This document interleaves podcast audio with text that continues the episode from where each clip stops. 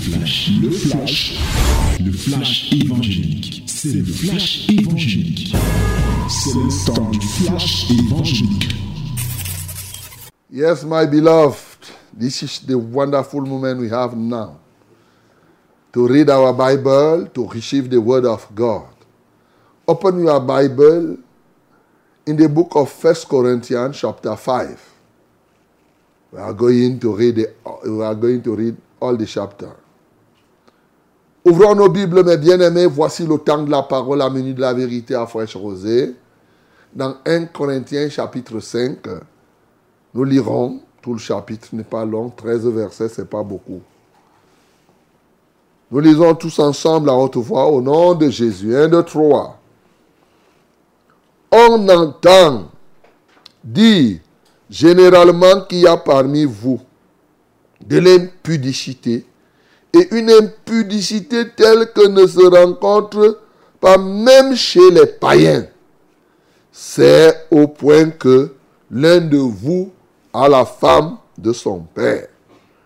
Et vous êtes enflé d'orgueil et vous n'avez pas été plutôt dans l'affliction afin que celui qui a commis cet acte fût ôté du milieu de vous.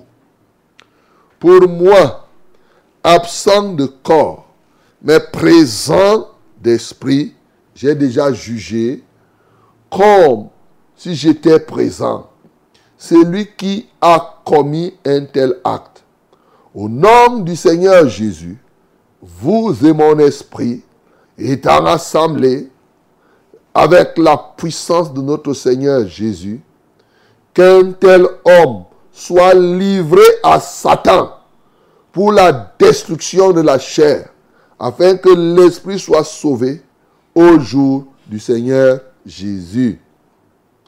C'est bien à tort que vous vous glorifiez. Ne savez-vous pas qu'un peu de levain fait lever toute la pâte? Faites disparaître le vieux levain, afin que vous soyez une pâte nouvelle, puisque vous êtes sans levain, car Christ notre Pâque a été immolé. Célébrons donc la fête, non avec du vieux levain, non avec un levain de malice et de méchanceté, mais avec les pains sans levain de la pureté et de la vérité.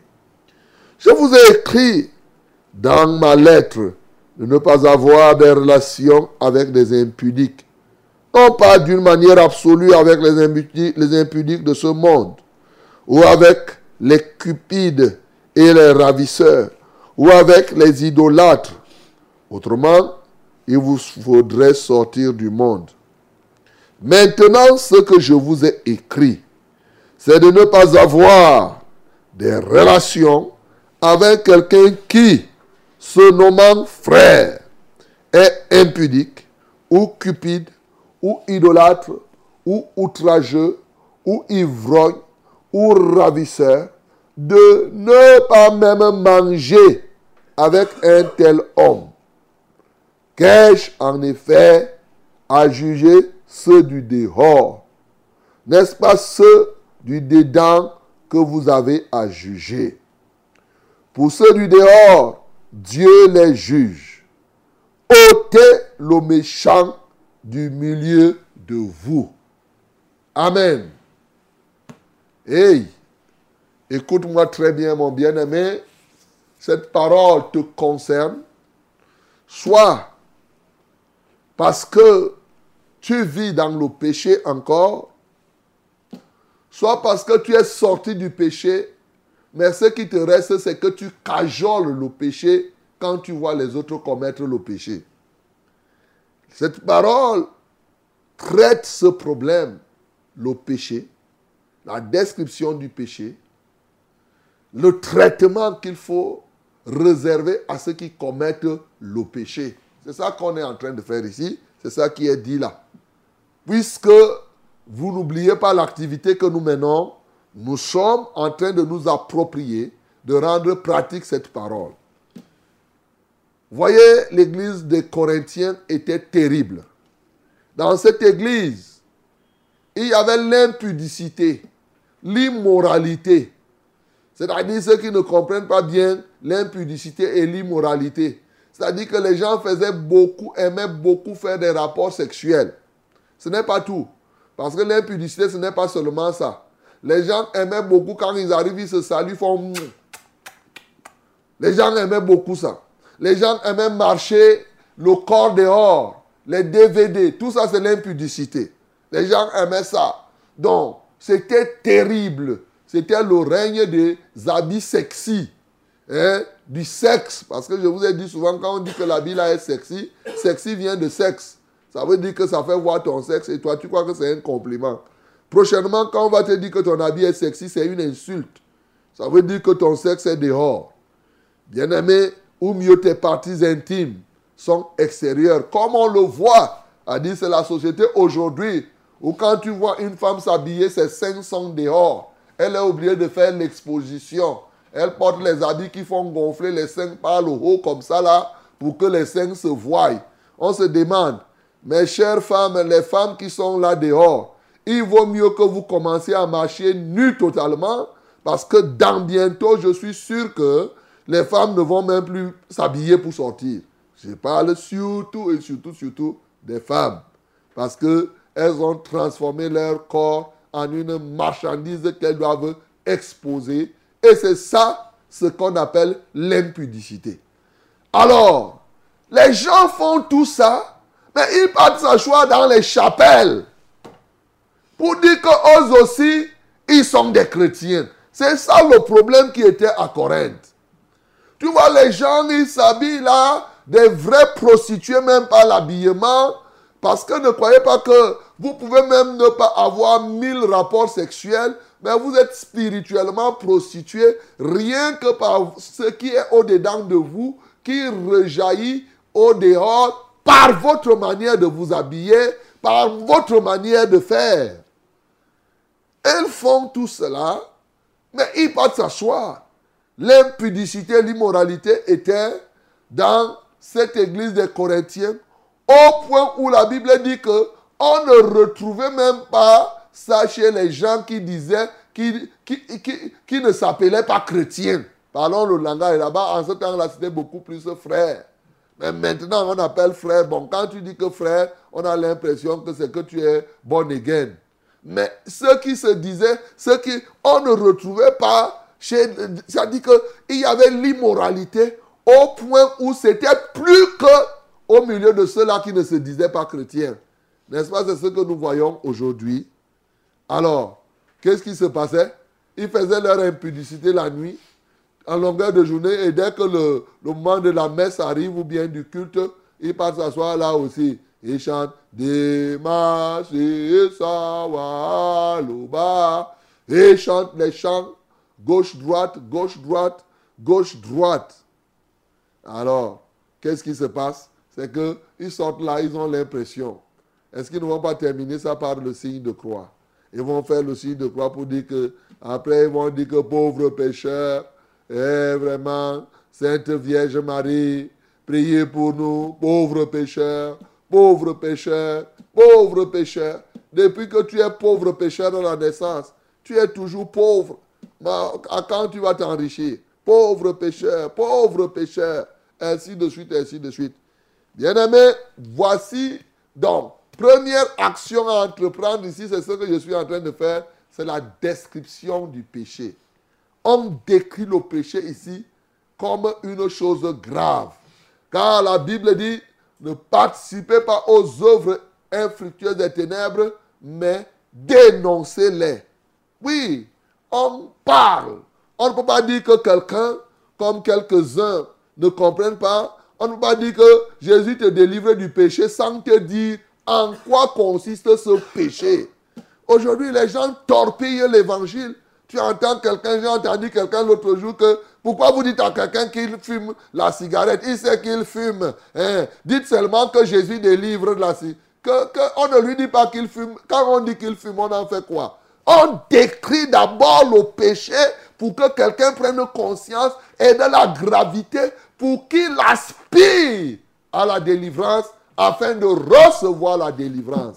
Vous voyez, Parce que les gens croient que tu pars, tu pars évangéliser. Tu vas seulement dire que, oh, Jésus vous aime. Oh, Jésus vous aime. Si vous avez péché, il va vous pardonner. Il va péché, il sait qu'il a péché comment? Après, quand il va vouloir confesser, il va te dire que j'ai péché en acte, en parole, et en, et geste, et en ceci. Oh, c'est fini. Et il repart la même chose. Quel désastre que nous voyons aujourd'hui. Bien-aimés, nous devons comprendre. Voilà comment les apôtres écrivaient et prêchaient la parole.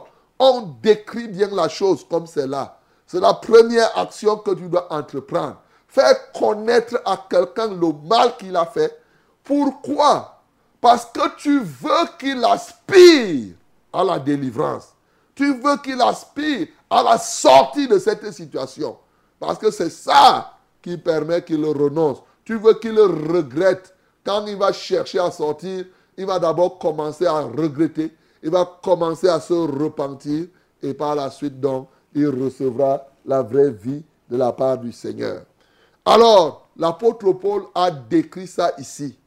Mais ce qui était la deuxième action ici, c'est qu'il a fustigé aussi les responsables et le peuple qui était. Les gens vivaient comme ça et les autres les regardaient. Et il dit ici, et vous êtes enflés d'orgueil. Et vous n'avez pas été plutôt dans l'affliction, afin que celui qui a commis cet acte fût ôté du milieu de vous. Ça n'énervait même pas les gens. C'est-à-dire, les gens s'étaient déjà accoutumés à une telle vie. Vous imaginez que vous êtes quelqu'un dit qu'il est enfant de Dieu, mais il arrache la femme de son père. En passant ici, la femme de son père, ce n'était pas sa mère. Hein, parce qu'il ne faut pas croire qu'il a arraché, ce n'est pas sa mère. Là c'est la femme de son père. A dit que, en principe, c'est pour ceux-là qui se sont remariés. Voilà. Donc, euh, ce n'est non plus la polygamie qu'on est en train de dire ici pour dire que non, comme ils étaient polygames, c'était l'une des femmes de son père. On n'a pas dit que l'une des femmes de son père. On dit que la femme de son père. Donc, ça ne peut être que dans le cadre d'un remariage. Alors, quelqu'un prend la femme de son père, mais ça ne dit rien à personne. Les gens commettent l'impudicité, les responsables sont là, ils regardent. Comme ils sont nombreux aujourd'hui dans vos églises, vous dites église, qui regardent ces choses. Certains même commettent ces adultères avec vous. Vous trouvez des gens là, ils se discutent pour être diaconaises. C'est parce qu'ils deviennent par ailleurs les copines les copains de leurs, entre guillemets, pasteurs, prêtres. Tu les vois tous les jours assidus là, ils montent, ils descendent dans les chorales. Mais des chorales qui sont des bouillons d'impudicité matin, midi et soir. Voilà la vérité. C'est ça la vérité. Il y a des gens là qui regardent, qui cajolent, qui regardent. Après, vont dire que frère, parmi nous qui va dire qu'il n'a pas péché. Et à la fin, il conclut que celui qui n'a pas péché lance le premier la pierre. Et chacun se courbe et dit que, comme nous tous on est pécheurs, ne regardons pas le péché de l'autre. Nous tous nous sommes comme ça. Et, mon bien-aimé, et pendant ce temps, eux aussi disent qu'ils sont les chrétiens. C'est ça le problème. Eux aussi, en faisant toutes ces choses, ils se réclament chrétiens. Ils se réclament, ils disent qu'ils sont les enfants de Dieu. Bien-aimé, toi qui es ce conducteur qui cajole le péché, tu es en danger toi-même. Toi qui n'es pas choqué quand tu vois les gens qui disent qu'ils sont chrétiens, qui disent qu'ils sont enfants de Dieu et qui vivent dans le péché, pose-toi la question si tu es déjà un enfant de Dieu. Parce que Dieu est dérangé quand les gens pêchent. Tu ne peux pas dire que tu es enfant de Dieu et le péché de ceux-là qui disent qu'ils sont enfants de Dieu ne te dérange pas. C'est comme ton propre frère. Imaginons que vous soyez dans une famille, membre d'une famille, les enfants d'une même mère, et ton frère est un voleur ou est un bandit ou un drogué. Je ne comprends pas comment ça peut ne pas te toucher. Ça va te toucher parce que vous êtes des frères. Ça va te toucher sérieusement. Moi, quand tu es là, même si tu es dans un... Quand on te dit qu'un Camerounais a fait un braquage, même au Nigeria, ça te touche. Parce que tu te sens concerné. Comment quelqu'un peut-il dire que nous sommes frères en Christ et il pêche et toi tu restes tranquille? Bien-aimé ce matin, La première action, c'est savoir décrire le péché.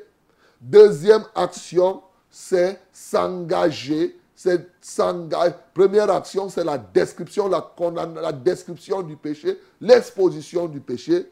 Deuxième action, c'est le traitement qui est réservé au péché, s'engager à traiter le péché et renoncer à cajoler le péché, bien sûr. Ainsi, pour ceux-là qui sont pécheurs ce matin, l'une des actions, c'est que renonce au péché. Décide ce matin d'abandonner le péché. Toi qui dis que tu es chrétien mais que tu pêches encore, je te dis ce jour qu'il faut que tu abandonnes ce péché. Voilà. Troisième action ou quatrième, c'est le traitement qui est réservé au péché.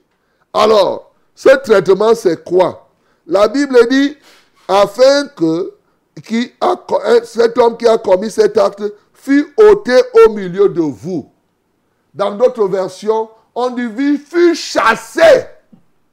Vous n'avez même pas été, vous n'avez pas été dérangé et vous n'avez même pas chassé cette personne du milieu de vous. Souvent, j'entends qu'on ne chasse pas quelqu'un de l'église. Ôter quelqu'un du milieu de vous, c'est quoi? Mais on te chasse. On te dit ne mets plus pied ici. Parce que l'église de Dieu, le peuple de Dieu n'est pas un peuple de pécheurs. Ils avaient été pécheurs. Ils se sont repentis. Le temple de Dieu est saint, comme on a lu l'autre jour ici dans 1 Corinthiens chapitre 3. Et c'est ce que vous êtes. Il est venu nous donner une nouvelle vie, une vie sans péché. Alors, la sanction du péché, la voici.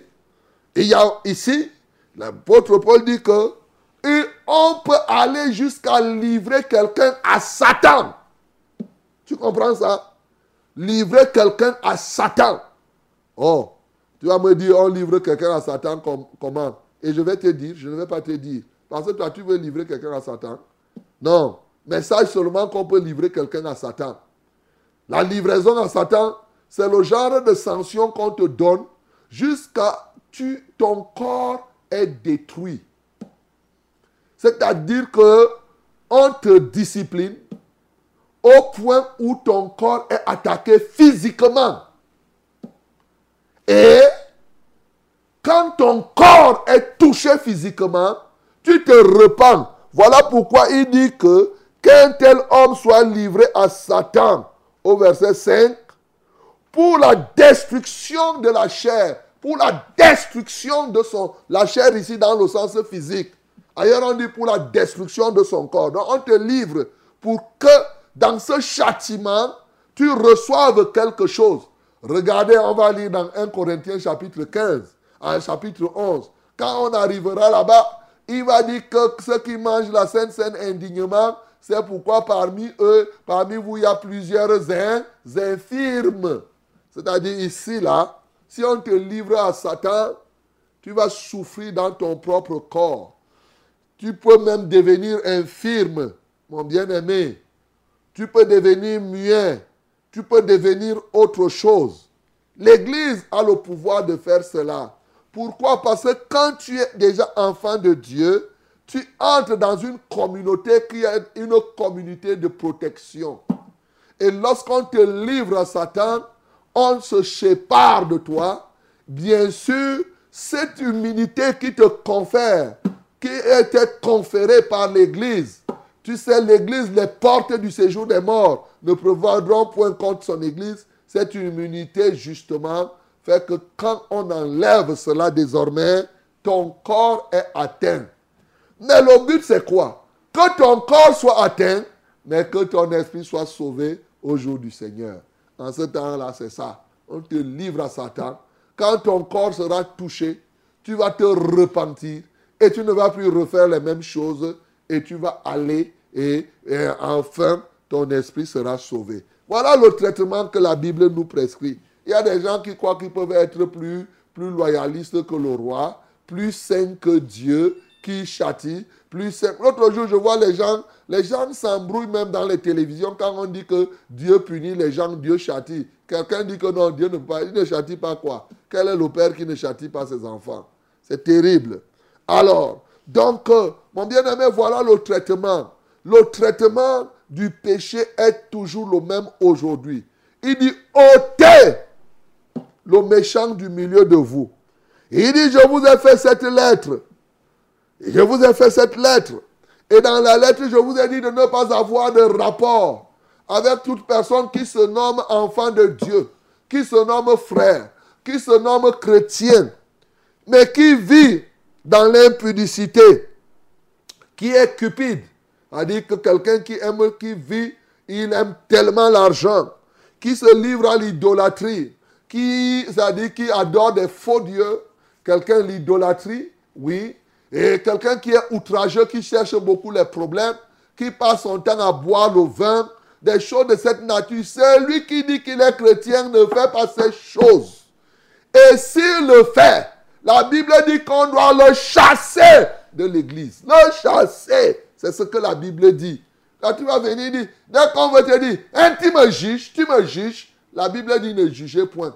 Bien-aimé, est-ce que c'est ce que la Bible dit ici? La Bible dit jugez. Jugez. Lis très bien.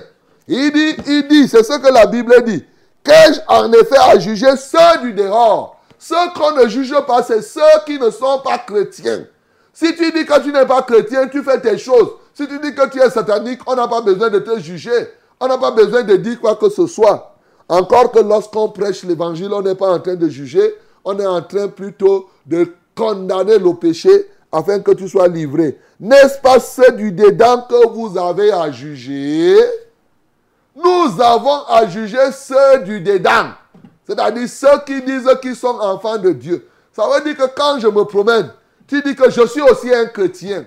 Si je vois ce que tu es en train de faire, je suis en droit de te discipliner même là où tu es. Tu sais ça? C'est ce que la Bible dit. Sans tenir compte que tu es, même si tu es catholique ou bien quoi quoi là. En tant que serviteur de Dieu, je peux décider là, je te discipline. Tu sais ça? Alors, donc, tu, pourquoi? Parce que tu as dit que tu es chrétien. Dis plutôt que tu n'es pas chrétien et l'affaire finie. N'usurpe pas.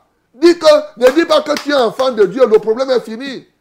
Mais dès lors que tu dis que tu es enfant de Dieu, tu dois recevoir le traitement qui est réservé à toute personne qui, disant qu'elle est enfant de Dieu, doit recevoir. Il dit donc que ceux du dédain, qu'est-ce qu'il faut faire? Il faut les juger et chasser, se séparer de ces gens. Et la Bible nous dit quelque chose, cette fois-là, ce n'est pas des actions, c'est simplement qu'il nous exhorte. Il dit, c'est bien à tort que vous vous glorifiez. Ne savez-vous pas qu'un peu de levain fait lever toute la pâte? C'est-à-dire qu'un peu de péché seulement. Vous voyez la farine, non? Quand on met un peu de, levure dans la farine, toute la pâte gonfle. Ici, l'image de la pâte, c'est quoi? C'est toi et la farine, c'est le péché. C'est-à-dire que, un, entre guillemets, un petit péché fait augmenter le problème, donne une grande dimension aux yeux de Dieu. Bien-aimé dans le Seigneur, ce matin, les actions à entreprendre. Première action, c'est que toi qui m'as écouté et qui vis encore dans le péché, renonce au péché maintenant là. Renonce, abandonne. Christ est venu pas pour te condamner, Christ est venu pour te libérer. Et c'est Jésus-Christ que je te prêche. Il est mort, il est ressuscité, afin que toi tu sois victorieux sur le péché. Voilà la première action. La deuxième action, bien-aimé, c'est pour nous autres et pour tous ceux-là qui disent qu'ils sont enfants de Dieu. Vous devez être capable de décrire et de condamner, de dénoncer le péché. Oui, c'est la deuxième action. Vous ne devez pas être là pour cajoler le péché. Il y a des gens qui sont là dans les églises qui cajolent le péché. Le péché est devenu le bébé que tu dois cajoler. Non, tu dois renoncer à cela. La troisième action, c'est la sanction. Et quand on a sanctionné quelqu'un, on dit ôter. Aujourd'hui, ôter, si on dit quelqu'un vit dans l'impudicité, s'il était ton ami dans WhatsApp, ton ami dans Facebook, tu coupes, tu enlèves. Il n'est plus ton ami. Parce qu'il vit dans le péché. Vous étiez amis en disant que oh, nous sommes les frères. Maintenant, il est devenu un frère. Il est devenu or. Tu coupes. Il n'est plus ton ami dans WhatsApp, tu l'effaces, il n'est plus là. Vous vous êtes connu dans la foi, c'est fini. C'est comme ça qu'on appelle ôter quelqu'un. Ce n'est pas que comme je vois certaines personnes, on, punit quelqu'un à l'église il est toujours son il avec la personne, il fait semblant. Bien-aimé, vous qui jouez à ce yo-yo-là, ceux qui font ça, la Bible dit dans le livre Les Épîtres de Jean que tu participes à son péché. Malheureusement, il risque de te porter sur dos, pour, euh, sur son dos, pour te conduire là où je ne voudrais pas que tu ailles. C'est pourquoi nous ne devons pas transiger avec le péché. Le péché est le péché. Il faut le traiter comme tel. Je ne vous le dirai jamais assez. C'est le poison le plus dangereux qui puisse exister. Mais sauf que ce poison, c'est un poison qui se contamine. Écoute, les autres poisons tuent celui qui le mange. Mais le péché, quand quelqu'un a mangé ce poison, tu t'approches de lui, tu le cajoles, il te contamine ce poison et toi aussi tu commences à vivre comme cela. Donc tu dois renoncer et tu dois mener une vie de sainteté totale, non pas par, tes forces. La Bible dit soyez saints dans toute votre conduite. Qui va vous donner cet esprit de sainteté? C'est celui qui est trois fois saint, éternellement saint. C'est lui qui peut te rendre saint. Que le nom du Seigneur Jésus-Christ soit glorifié. C'était le flash, le flash évangélique. C'était le flash évangélique.